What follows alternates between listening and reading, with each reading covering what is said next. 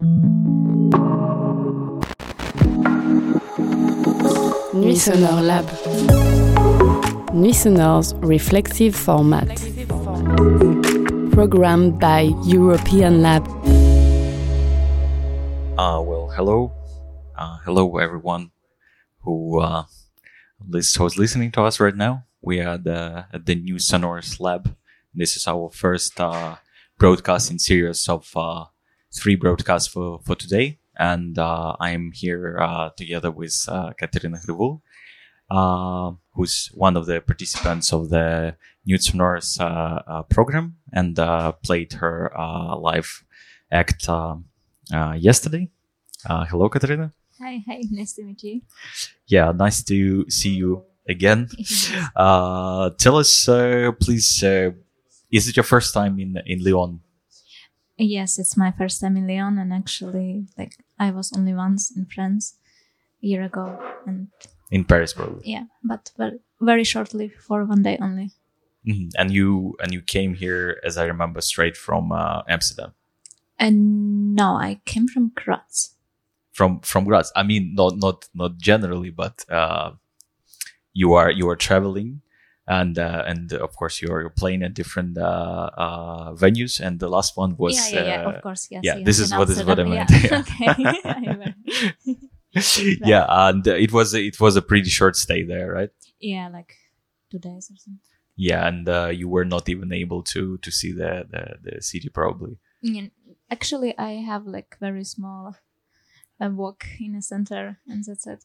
hmm Okay, but um, it's this this area, as for me personally, this area where uh, the the venue was uh, the North Sports is uh, uh, Amsterdam North is super exciting because it's a, a relatively new one. Mhm. Uh, and um, I think it's growing really fast, and uh, there's always something Yeah, going it's on there. industrial. I kind of like this vibe. Yeah. actually, yeah. Yeah, and uh, yeah, you you played there um, uh, with a digital uh, artist.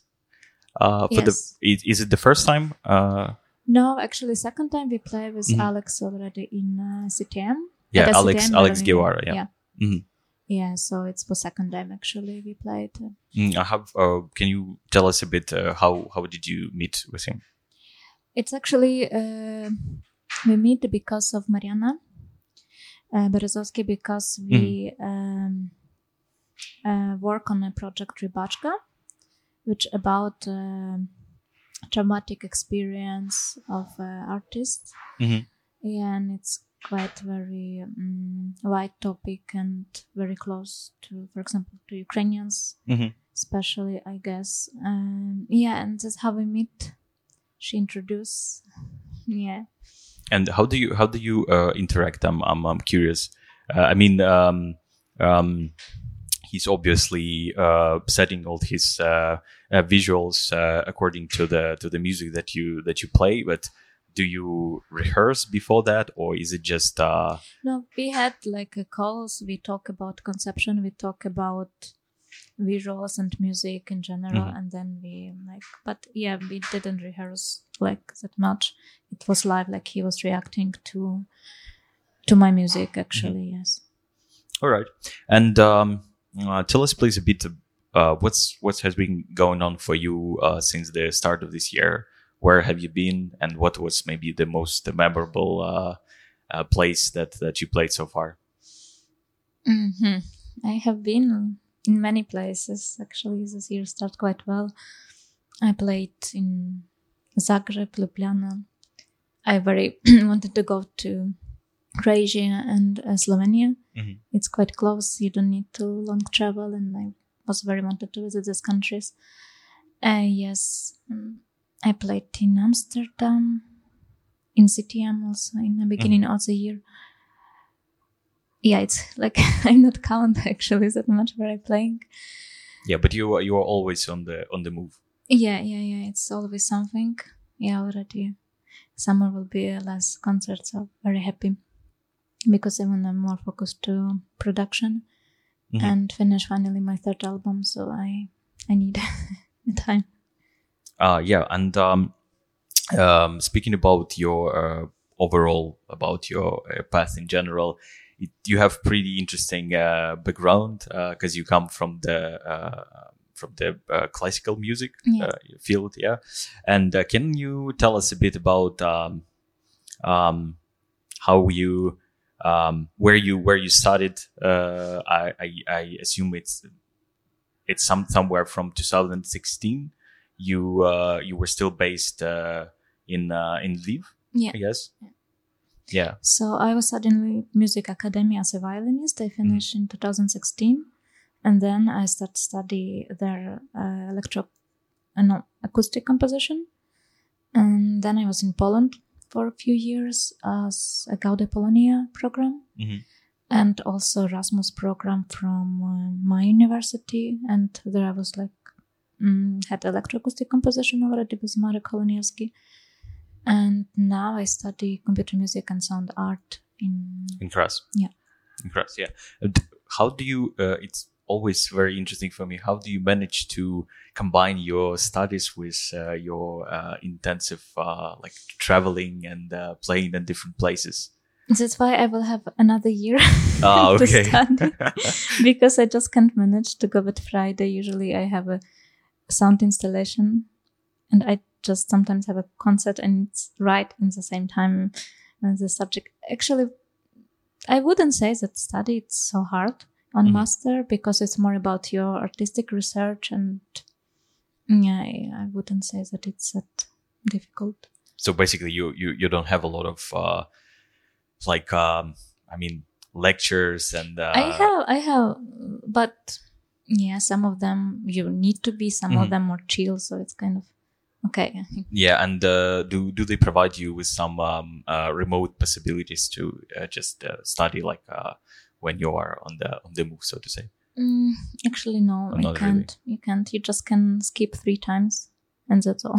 Okay, all right, and um, so uh, the chronology is is pretty clear. First uh, Lviv, and uh, uh, then Krakow- Poland, Krakow, Krakow, and and uh, eventually Austria.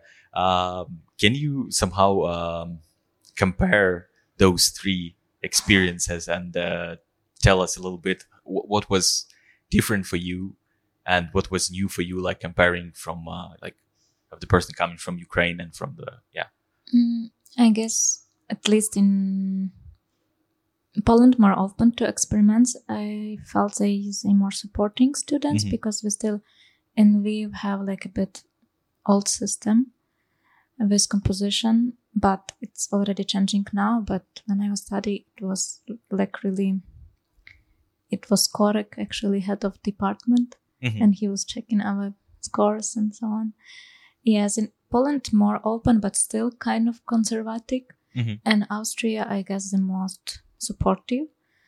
And yeah, like more mentorship. I, for example, my teacher, I don't feel a difference between me and teacher. It's more about, yeah, like, mm, how to say, So it's it's pretty like you feel like you're Yeah. on the same level and you don't feel yeah, this yeah, kind yeah, of uh, pressure of being someone being senior and Yes, uh, and, yes, and yes. junior. Yeah, I, I guess this is uh, for you. It should be mm, not more acceptable. Acceptable is not the right word, but more inspiring for you to to be in such a uh, environment. yeah, it's nice because you have completely freedom. You know, it's the most important in art, I guess. Mm-hmm. Yeah, certainly. And um, so uh, so far you released uh, two albums. Uh, the first one is uh, Inside the Creatures, Yes, and the second one is Tysha, yes. uh, right? And the first one was self-released, and the other one is on on standard deviation. Very supportive. I'm sorry.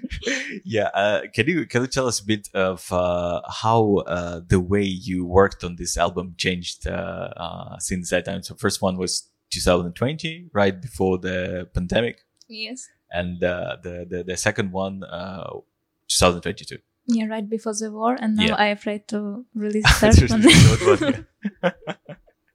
yeah, this is what I was thinking as well. I, I do I do want to, to mention it uh, myself because you you may think uh, that this is like a curse a curse or something, uh, right? Right, like it's always before something. So, right, I have.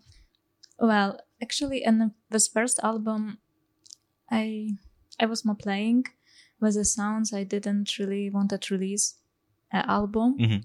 but it was more like I get some tracks and then combine them together and like see some also story behind, and then I decided to just release it. I didn't know if like I didn't plan actually release Mhm, because I released at first of January. You know, the best day of a year. Yeah, yeah, yeah. and I like I not, didn't have any promotion or stuff. I just So just you just came in naturally. yeah, I just did it, and I even didn't thought that I didn't think that somebody will look at it or listen or something. Hmm. Alright. It was more for me. So you you were not uh, in touch yet with any labels. No, no, no. I no, before actually before this release, I had a release in Navia Records. Mhm. It's a Polish Krakow-based label, cassette label, and I released some experimental stuff Mhm. there. Like yes. Yeah, and uh, can you tell us how um, did you uh, get in touch with Standard Deviation? Um, actually, Paul just wrote me Mhm. uh, if I would like to um, participate in compilation. Yeah.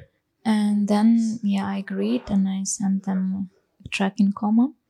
Mhm. And later he asked, after this, he asked if I would like to, to record, to make some music to a label. I don't know, it can be LP or album or single, or whatever. So I Mhm. chose album.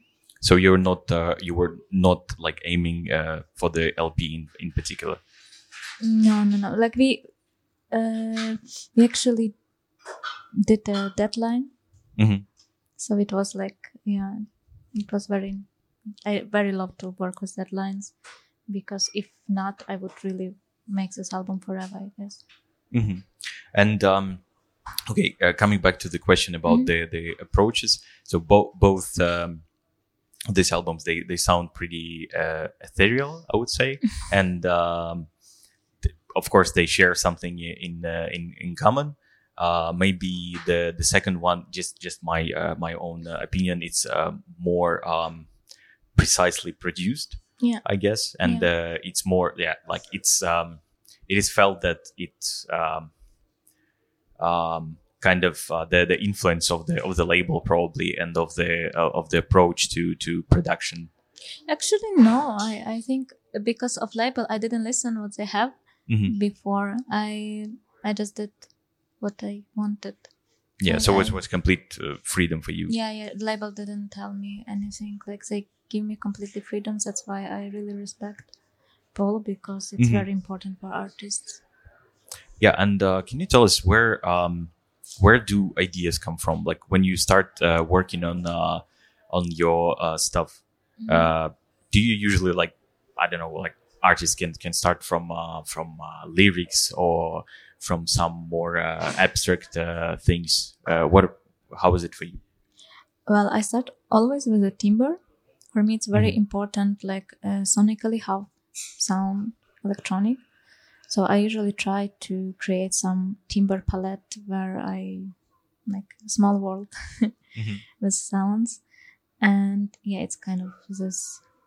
Now with the third album, I start with lyrics first, actually. Mm. Oh, yeah, interesting. yeah, interesting. like I collect the lyrics, and then I will be making conscious lyrics. because I always uh, I also uh, saw that even on the, on your first album you um, you included some uh, some kind of um, lyrics so uh, uh, the poetry in the in the in the lyrics right there was um, a song called uh, No Pain Yeah, yeah, it's a poetry. Yes, I, I found randomly in the internet. and Yeah. liked it, yeah. yeah that's what I thought actually because I, I I I couldn't like I couldn't find the the, the proper a, a lot of proper information about the the poet himself Uh, No, no, no. I just, I just did. I don't know how it's right, but I include the name, so I think it's everything. And um, what about if if uh, to speak about um, um, the atmosphere of uh, of your music and uh, uh, you said also you, you said about timber uh, uh, Mhm. already and um, I noticed that when I listen to uh, to your music, it uh, has a little bit like a dream dreamlike uh, state, you know, and um, this kind of ambience, uh, which is uh, yeah pretty pretty psychedelic overall, and uh, sometimes it's uh, disturbing. Sometimes it's pretty like uh, uh, clear. And uh, do you do you ever get inspired by dreams? Maybe. Actually, I would say a very dreamy person. Mhm. but yeah, when I listen first album, uh, now I like wow, so dreamy, very not how it is now. Mm, second also, but it already less this dreamness, and now I feel like there is no place for dreams already. hmm And um, uh, like I, I read also some uh, some kind of uh, uh, reviews, and one was the most popular one that everyone quote was from the Pitchfork. Uh, Yeah, and uh, they they compared it to um, your music to the uh, 4AD uh, records uh, releases like by Cocteau Twins or this Mortal Coil. I I can guess that it's kind of the most um, the first thing that may come to mind when uh, people try to find some reference to something. Is it is it true? Like, do you did you were you inspired by uh, uh, by this artist somehow, or is it something like um, out of context? I don't listen to music a lot actually. It's Ah, very okay. uh, like I listen only for a work, Mhm. uh, and I in my phone I have like one or two albums which is already like seven years or something, and just listen some songs. I don't know. More, I think I inspired by because I know a lot of music because Mhm. of my life. I played a lot of music. I also listen, and now I just not that much already because when you work a lot with the sound, Mhm. you just don't have a power to listen also a music like in free time. I just prefer to listen silence or just go for a walk or something or listen audiobooks, but not music because I overwhelmed by music. And that song was uh, was written in 2018, actually. hmm Oh, really? Yes, Quite a long time ago. yes. It, it's it's funny actually this, because this kind of comparison with again coming back to the Cocteau Twins, Mhm. uh, this kind of uh, comparison once I approached many years ago, uh, Oksana Zmorovych, uh, Blablarism, maybe you, you heard Mhm, about her. mhm. I also approached her and I, I didn't know her much at that time. I was like, uh, yeah, when I listen to your stuff, it really reminds me of uh, Cocteau Twins. And she was like, uh, yeah, I, I've never listened to them Yeah, I also never listened to them. yeah, actually. yeah, yeah, exactly. This is And this then is, I checked and like, oh, nice music. like, yeah yeah it's it's so it's so funny that um this is the first thing that comes to mind when you when you listen to uh the, such a kind of uh, you know dreamy like uh, ambient uh, um, music um, but I, I struggle to um, to say about genres when I uh, when I uh, when I speak about what, what what you play and this was like when I was uh, preparing for this kind of Mhm. I I thought hmm maybe I would like to say some some words about genres, but then I was like, uh, no, I'm not. I'm not going to do that. Actually, that song I wrote right after I come back from Porto and I saw an ocean in my first life. Hmm. That's why I just come back and then I did this song, I think, for five, five days or something very fast. I just recorded vocals straight, like in not, like, yeah, it was very nice. Um, so overall, if we come back to the creative process for you, is it um, something like a healing process for, for you, or is it more like a destructive one? I know it can be a, a difficult question, uh, but I th- I think that for each uh, artist, in individ- it's a very individual thing. How do you uh, see this? When I'm making music, right? Yeah. Mm, I wouldn't say it's healing or destructive. It's just Mhm. like it's a very big part of my life, and it's like part of me, and I'm not divide kind of this process to something. Mhm. It's just happening, and it's always different. Mhm. It's very depend of. Yeah, I wouldn't say if something from this actually, but it makes me happy. That's what's important, I guess.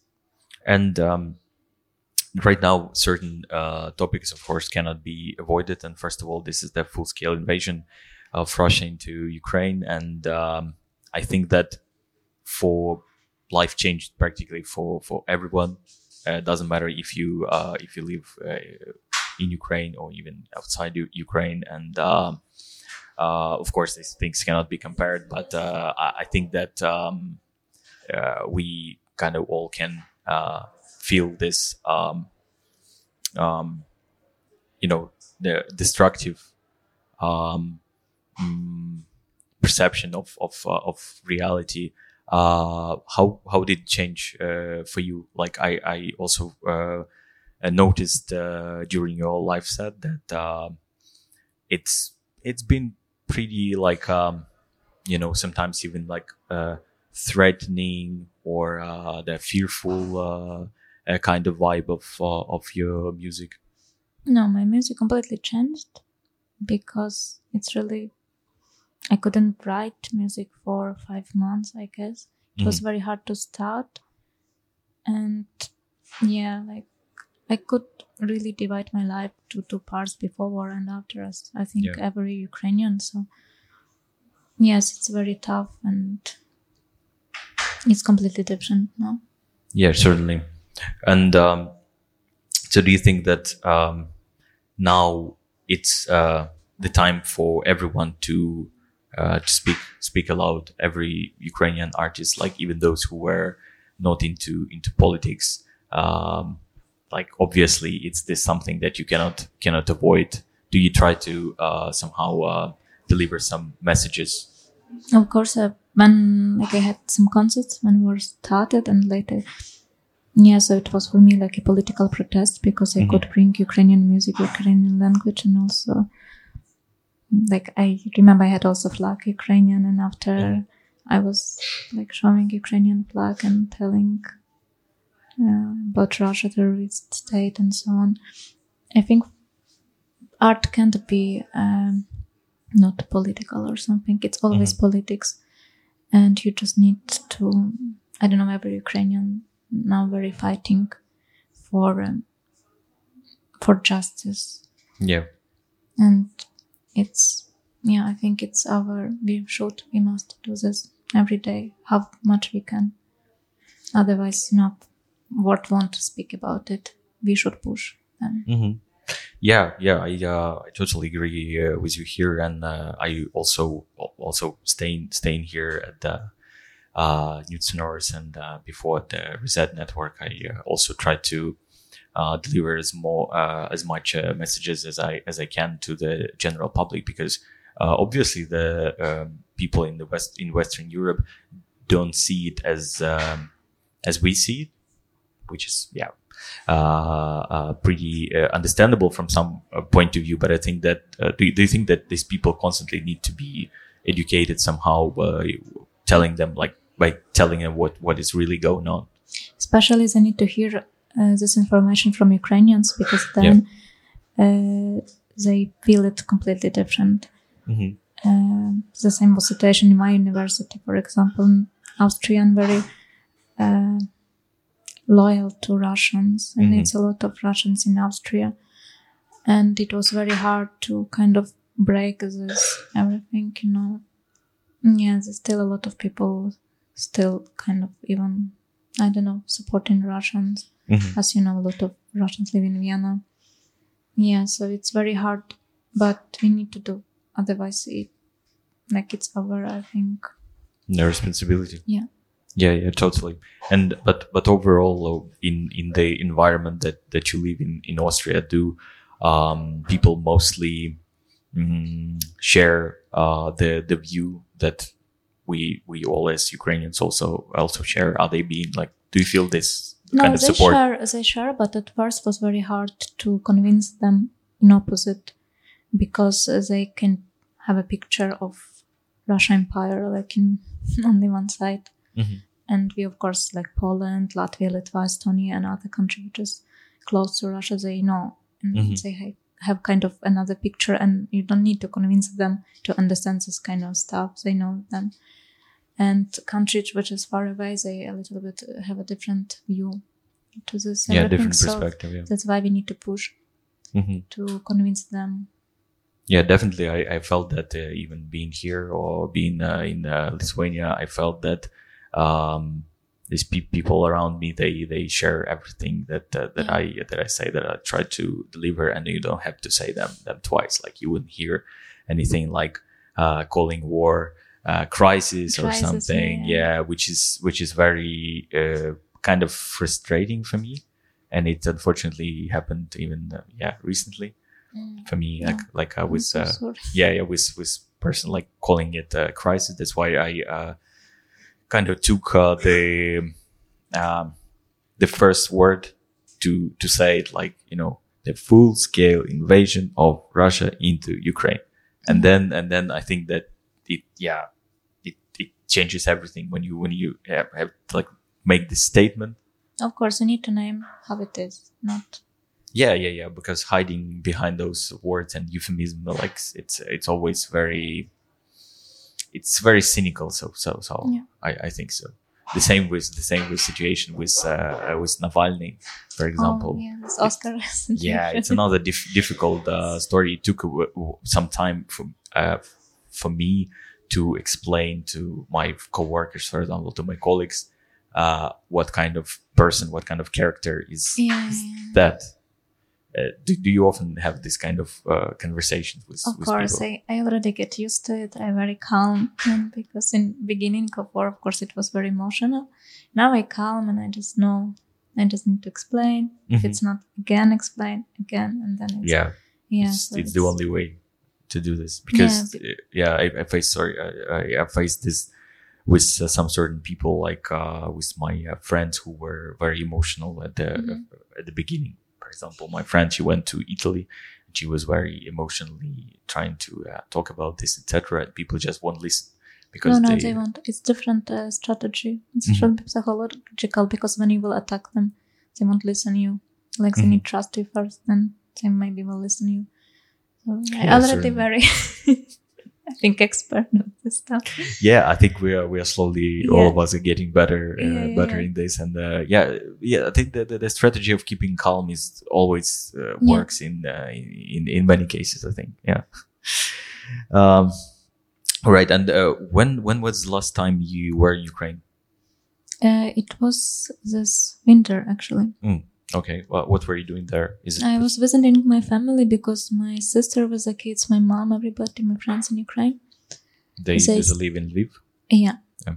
Like some of them in Kiev, some of them in Kharkiv. Mhm. So it's different.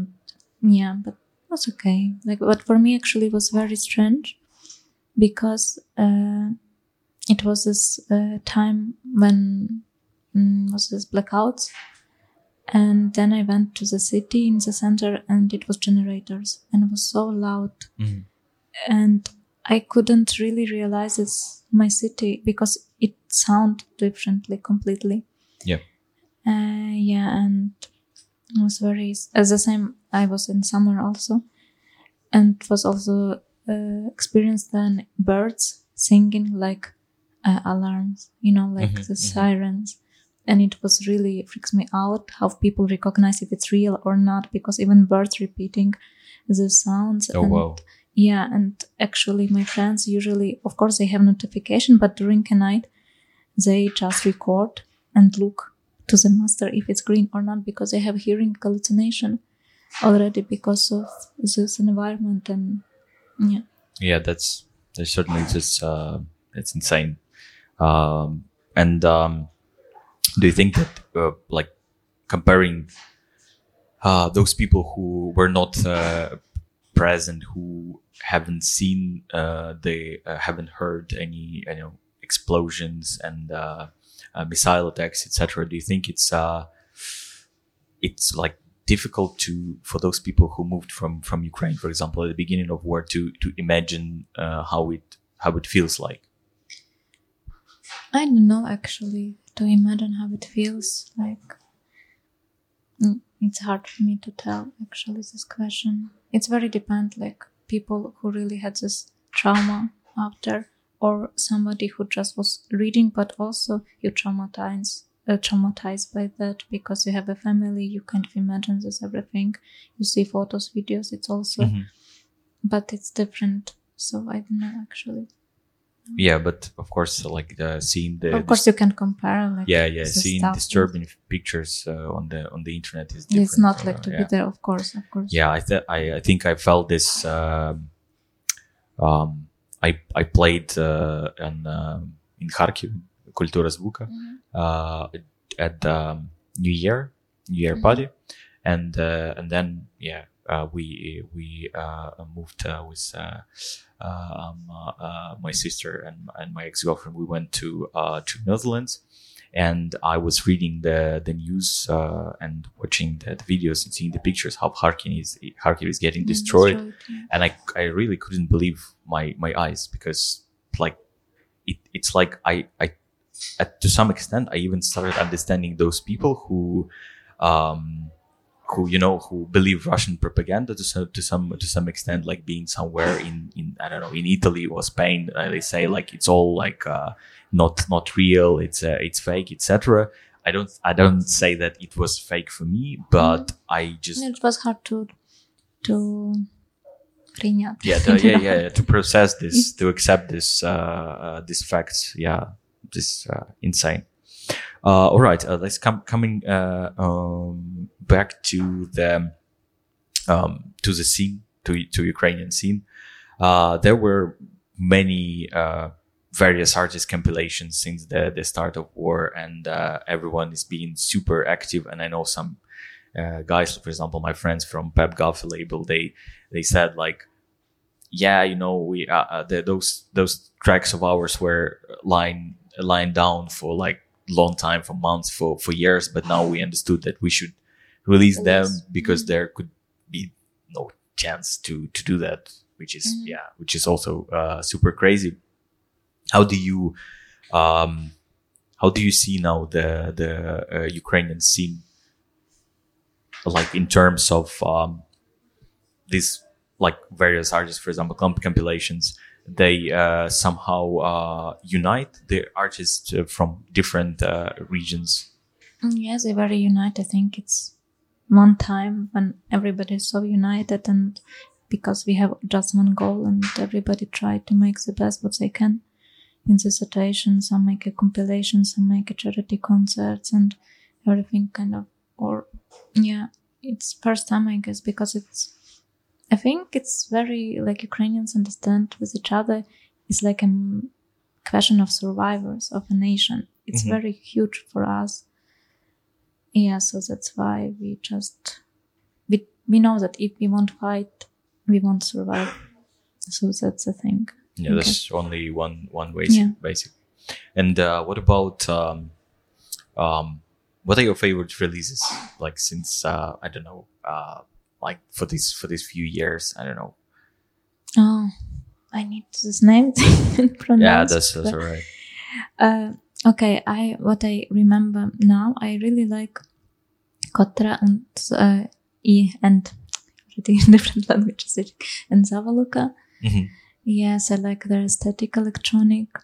I also like some new artists like um, Pole. I like Mhm. his music very much, and I don't know when somebody asked me about this stuff, I suddenly uh, forgot about Yeah, yeah, yeah. it's uh, it's super typical. yeah, yeah, yeah. But no, I actually like Ukrainian scene, but I just realized now it's become to be very heavy because there's energy and a lot of cruelness around, and I very feel it in the music because it releases. It's really very heavy, become music, and I like it because I like kind of the style, and I even will make also a bit heavier music, which I didn't yet before showing.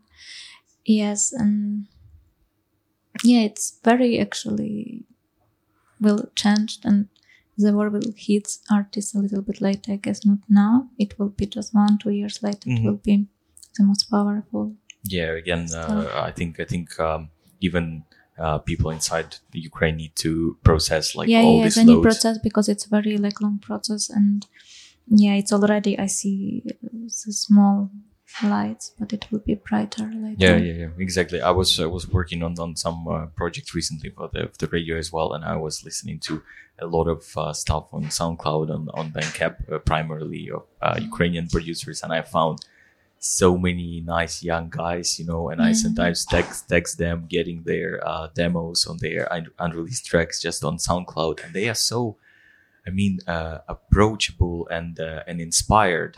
Uh, but I also can feel that what uh, what labels do is just like scratching the the, the surface basically. Uh, despite the fact that there are a lot of stuff, Mhm. there's all, even more stuff Mhm. deeper. Deeper. Yeah, Mhm. and how do you see the the ways that, um, for example, different um, um, um, European organizations uh, and uh, um, uh, festivals and uh, labels uh, in Europe, how can they find those artists and help them somehow to see the, the possibilities they, they can they can have? Uh, I think it East European scene in big festival it's a question because it's usually very little bit artists from East Europe coming. Mhm. People really look to uh, statistic of different festivals, many festivals, for example, experimental music. Mhm. So it's not that much of them. In general, I don't talk even about Ukraine, but about Poland and other countries. Yeah. Uh, yeah, so it's actually a good question. I guess it's like there is some, I know, some compet- not competition, but like uh, applying for um, some grants, some projects, Yeah. and so on. So it's quite a good uh, start. But I think artists just should, at least in the beginning, release themselves hmm alone. It's already a good start because at least when you have released something, it's Yeah. already something, you know Yeah, and uh, it's good when first like ukrainian ukraine support for example even different radios and shows which is Mhm. actually popular not only in ukraine and then i think it leads one to another yeah so it's So yeah. first of all, uh, they, i would recommend not hide your music yeah, and yeah, not afraid to release your music because you can always do better. I don't know. I always feel, and it's nice to show your way. For example, uh, not be ashamed what you did before Mhm, mhm. because it's a process. I I know now I'm listening some of my tracks and I think, oh, oh my god, but I know that it's nice to show your the, the kind of the side because it's inspire other people that you're not so like talented or something in the beginning that you have this way yeah, to get this um, to reach this goal and then they believe in themselves more because it's depend of how many hours you work and Mhm, mhm. how really you spend time and how you focus to your uh, music. That's all. It's i don't believe in any talent actually Hmm, okay, that's interesting. And uh, do you think that, on the contrary, if, if artists are hiding their their tracks, are afraid even to upload them to SoundCloud, for example, um, how bad it could uh, turn in future for them, or or or it might not?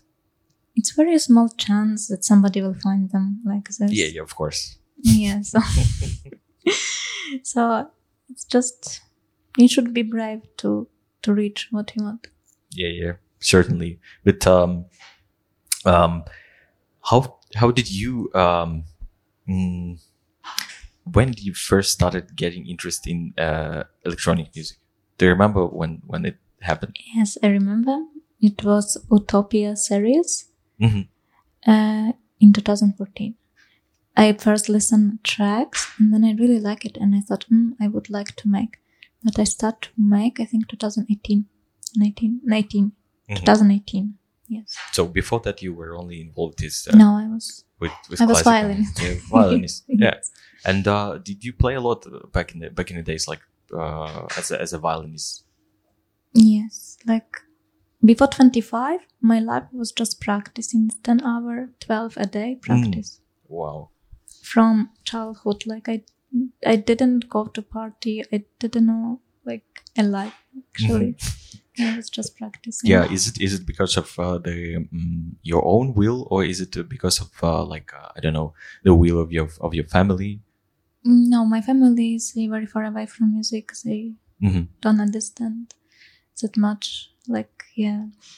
Mm, no, no, no. Because when you're professional violinist, it's life like this. Mm. it's like how it is because otherwise you can't play like in competitions you can't play like in concerts Mhm, solo or mhm. something it's like Yeah, I've. I've also heard about about that because once a long time ago, I also I had a I had a, I had a band and uh, I offered the guy who was like um, a classical singer to record the track with us, like a, Mhm. like a song wi- with us, but he said no. And I was and and no, and he explained why because he's not allowed to to to do that, and I was like, yeah, I was I was 20 years old or something. I was like, what a bastard! Like uh, he just he just doesn't like us or something. But but then I found out that it's uh, these kind of restrictions that they have in uh, in music uh, schools. Yeah, yeah, some of them have like uh, events that you can sync with somebody, but with violin it is not like this. But I just mean that it's so complicated this instrument mm-hmm. that to reach really professional level you need to spend 20 years of practicing mm-hmm.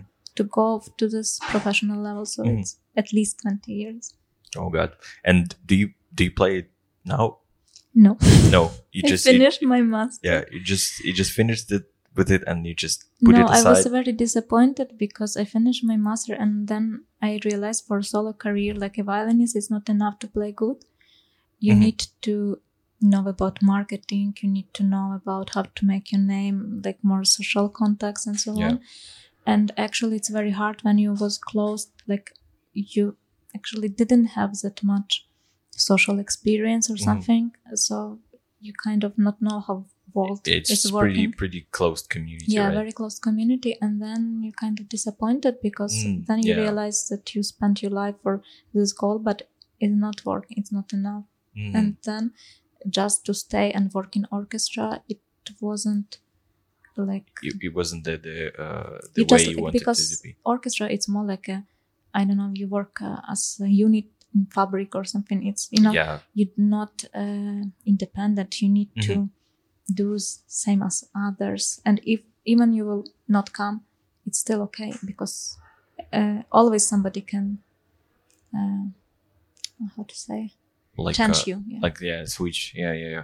Certainly. And uh, uh, do you do you still have some some connections in um, from uh, from Ukraine, like uh, like uh, classical music uh, Yeah, artists? course, like I, I have friends there and so on like I and most most of them they they still like uh they are in in that area or do they do something different? They It's all do they also graduated and then, some of them yes. Some of them still playing some ensembles. Some of them switch to contemporary music some of uh-huh, them. uh-huh. like it's very different i guess. Actually if i would switch to contemporary music ensembles it would be nice.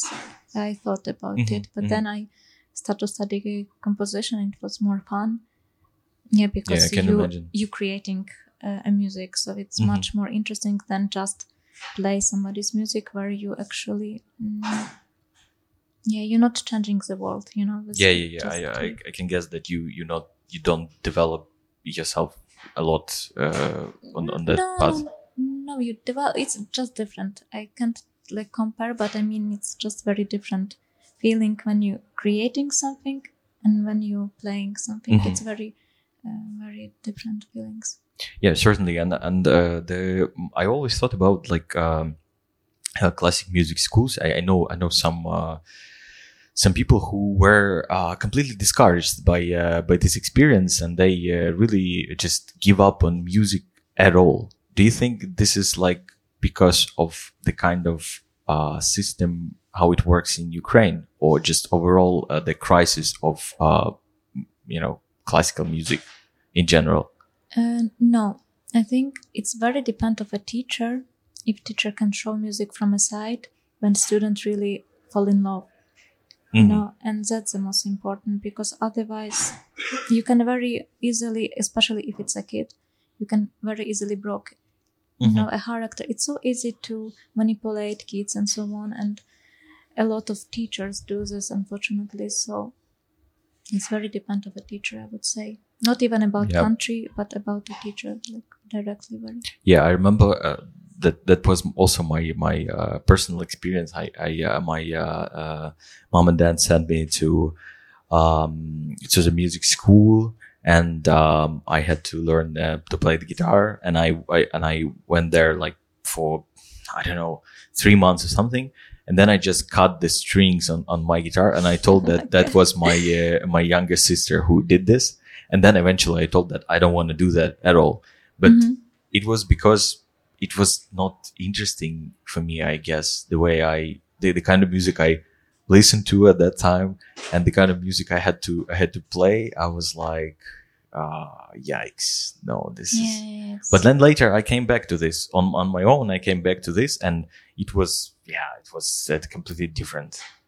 Of course, it's like uh, the amateur's way, but, uh, yeah, it was kind of d- d- discouraging for me, I would say. yeah, it's very dependent, I think, of a teacher and music which you play. Mhm. A lot of factors, actually. Yeah. Um, all right. Um, uh, let's uh, talk a little bit about the differentiation between your uh, kind of pop projects and and experimental, I guess, I guess projects. How do you uh, differentiate that? For example, Tysha, it's a It's Pop. a pop, yes. yes, yeah, okay. Well, but what what's uh, what is not pop for you? Well, uh, I also write music for ensembles and electronics, Mhm. or just electronics, multi-channel, ambisonic. Mhm. Uh, and this is not pop. When you try invent something, at least for yourself, very new, I usually not use harmony. I'm not using like song structure, something. I create some Mhm, different mhm. structures.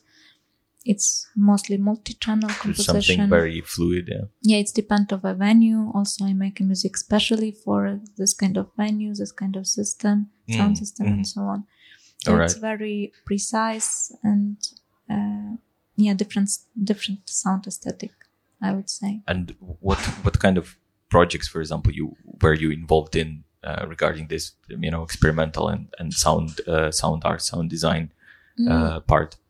So it's usually commissions for ensembles. Yeah. For different contemporary ensembles. So i usually they ask me to write a piece for them. Mhm, They mhm, tell me duration. they tell me instruments which I can choose, electronic, and then I make a piece for them, like a score and Mhm. electronics, live electronics. all right and uh maybe um you can share something i I know that you also worked a bit for uh nintendo Uh, yeah it's actually it's that? ghost writing was because uh, officially we didn't. It was through manager. Mm, okay Uh, so we were like another 15 composers who were working there. And it was, yeah, it was really for Nintendo, uh, but mostly, um, mm, it depends of the project. It was bigger project, smaller, Mhm, but I was with my friend, Svetoslav Petrov. Mhm. He finished Tokyo Sound Design University. And that's how he went there working actually. mhm. so he invited you there yeah, yeah, he invited, and I was more because I didn't know then how even to write in Ableton music. yeah yeah so it actually with him we start to work. So he did uh, like like he also composer, but then I was more to the structure harmony because I I know it, and he was making in a program like sound design and stuff. But we like sitting in front of each other and was making music. It was very hard because uh, it's every day new track for one minute. Depend of uh, genre style. It's really very different, and it was from battle scenes to some very like I don't know romantic scene and whatever. And it's a very also uh, Japanese aesthetic of music much more complicated than European because yeah harmonies, language, language of harmony, like it's very modulation to uh, like through different uh, complicated chords like septa chords and so on, like more jazzy Mhm. uh, feeling. Also orchestration, huge orchestra. So it's very intense and work. Yeah, so it's very teach me about deadlines and yeah, and about that you can work good and fast. But also Mhm, because we mhm. didn't have any choice. Ah, yeah, yeah, yeah, yeah. But- But, even even I imagine that even recording like one minute of uh, of uh, no, it's very like is, it's like 20, like it we were working like 15 hours like Mhm. to do this like really and then of course they also want to change something and then they send what to change how to change Mhm. and sometimes we're so precise that we need to make like 10 seconds like this then make modulation to this tonality and then to make like this like it was and they always uh, give us like four or five references. Mhm, track when you need to like drums are like here harmony maybe here atmospheric here and in the end i want to feel a hope but but not too much.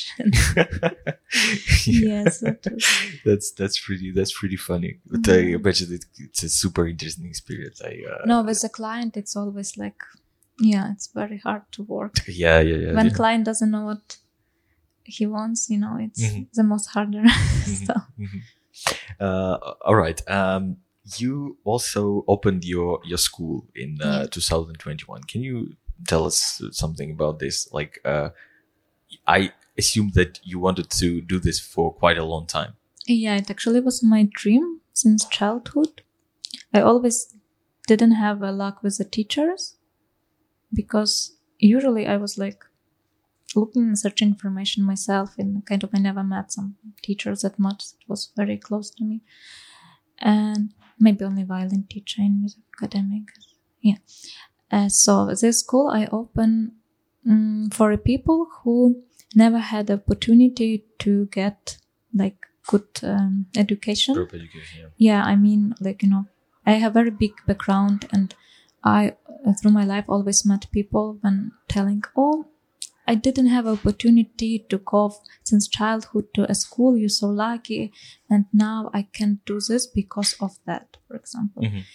and it's not like this actually of course when you want to play professionally instrument yes it is because if you want start from beginning like from very early age it's quite hard to it's possible but it's very hard to get to this Mhm. kind of good level. But about composition it's completely different.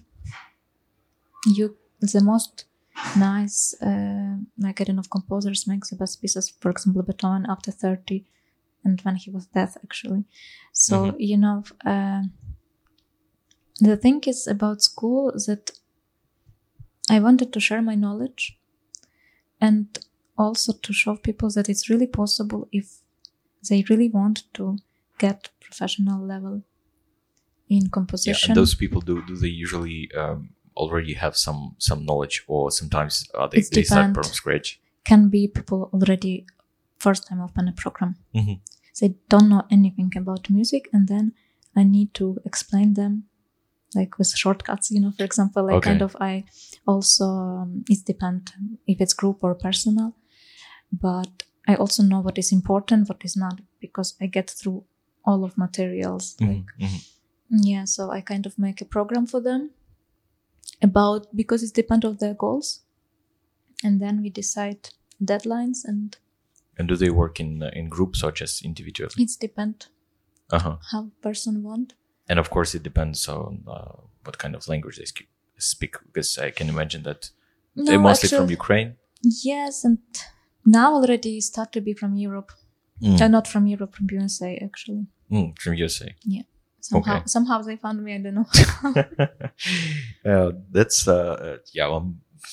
I would be super curious to to um, look at the way you you approach this. Uh, no look look have it's hard to explain but i mean very talented people already come mhm. they just need a push they're very good already a lot of very talented and like i very feel nobody believe in them you know? And they need this kind of approval for a person who has like in their vision you know more like properly classically trained. I don't know how to explain it Yeah, but and then they like yeah.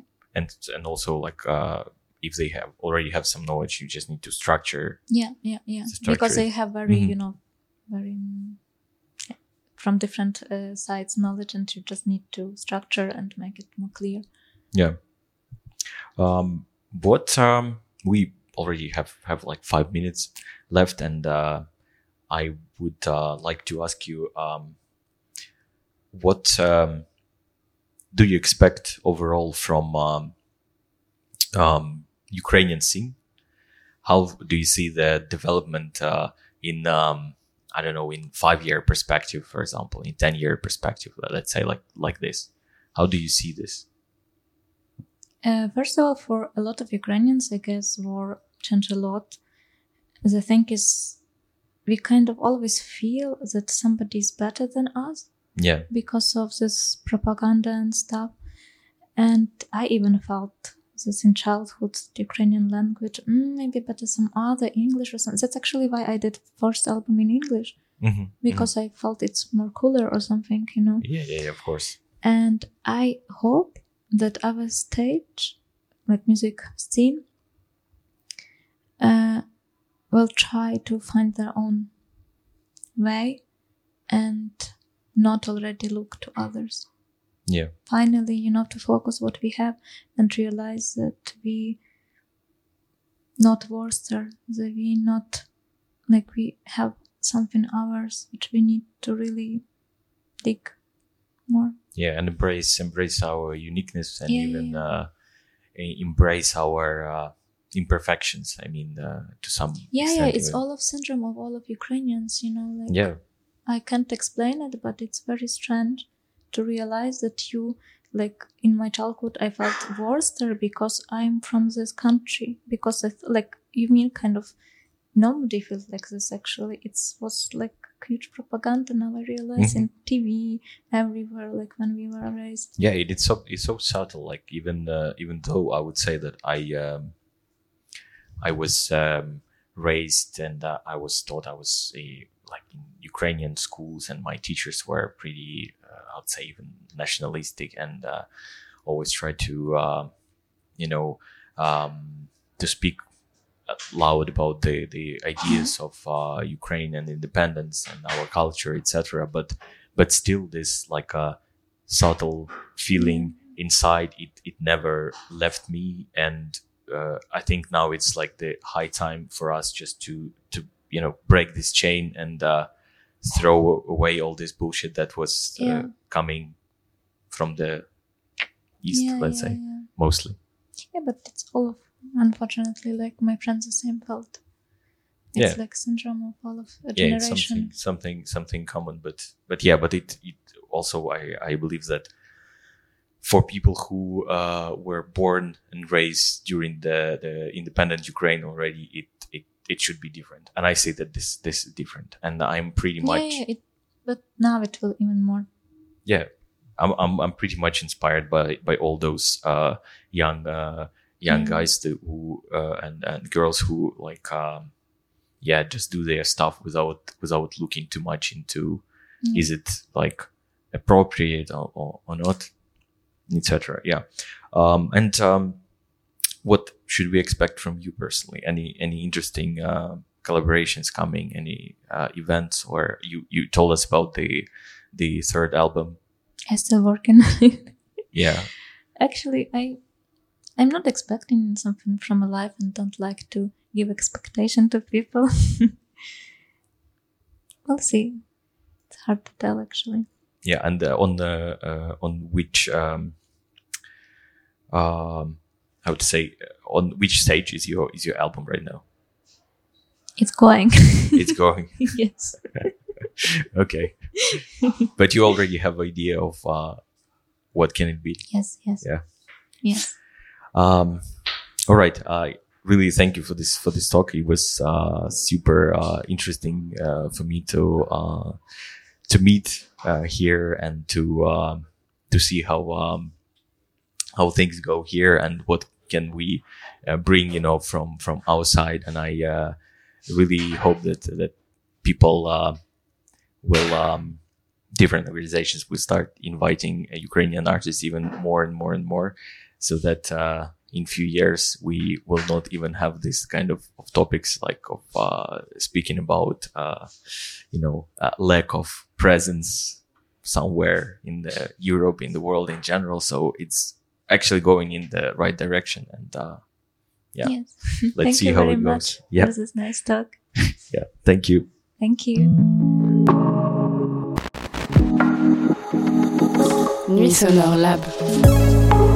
Nuits Sonores' reflexive format. Programmed by European Lab